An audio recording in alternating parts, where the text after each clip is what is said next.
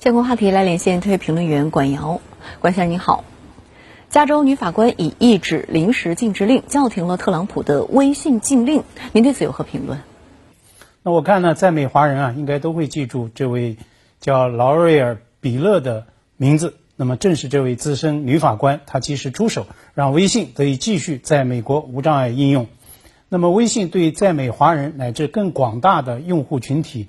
这个重要性呢？《纽约时报》说的是再明白不过。微信是连接中美数字世界的最后几座主要桥梁之一，禁令啊将会直接影响数百万人的生活。那么，在加州法庭就禁止令进行的这个控辩大战持续进行了三天。代表广大用户权益、由五名华人律师组成的美国微信用户联合会作为原告方，此前呢还提交了加州大学伯克利分校。法学院院长叫舍梅林斯基，他的一份支持诉讼的声明。那么，这位重量级的法律专家炮轰禁止令抵触美国宪法，它的后果呢，无异于彻底封禁数千万美国公民使用的报纸、电视频道等等。那么现在看来啊，美国微信用户联合会，它呢的确是有高人在的。他们选择比勒法官所在的加州北区联邦法院起诉。并且呢，申请禁制令，这是一个非常明智的决定。甚至有人开玩笑说，选对了法院就已经有了超过五成的胜算。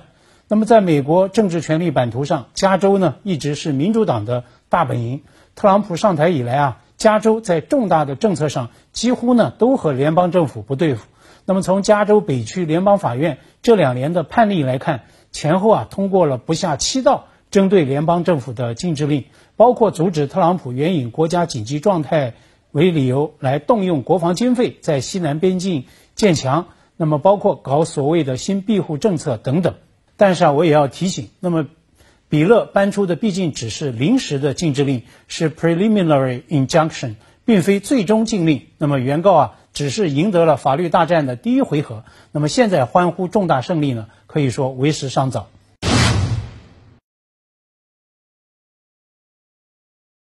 那么诉讼接下来又将如何走呢？微信在美用户最终将面对怎样的应用前景？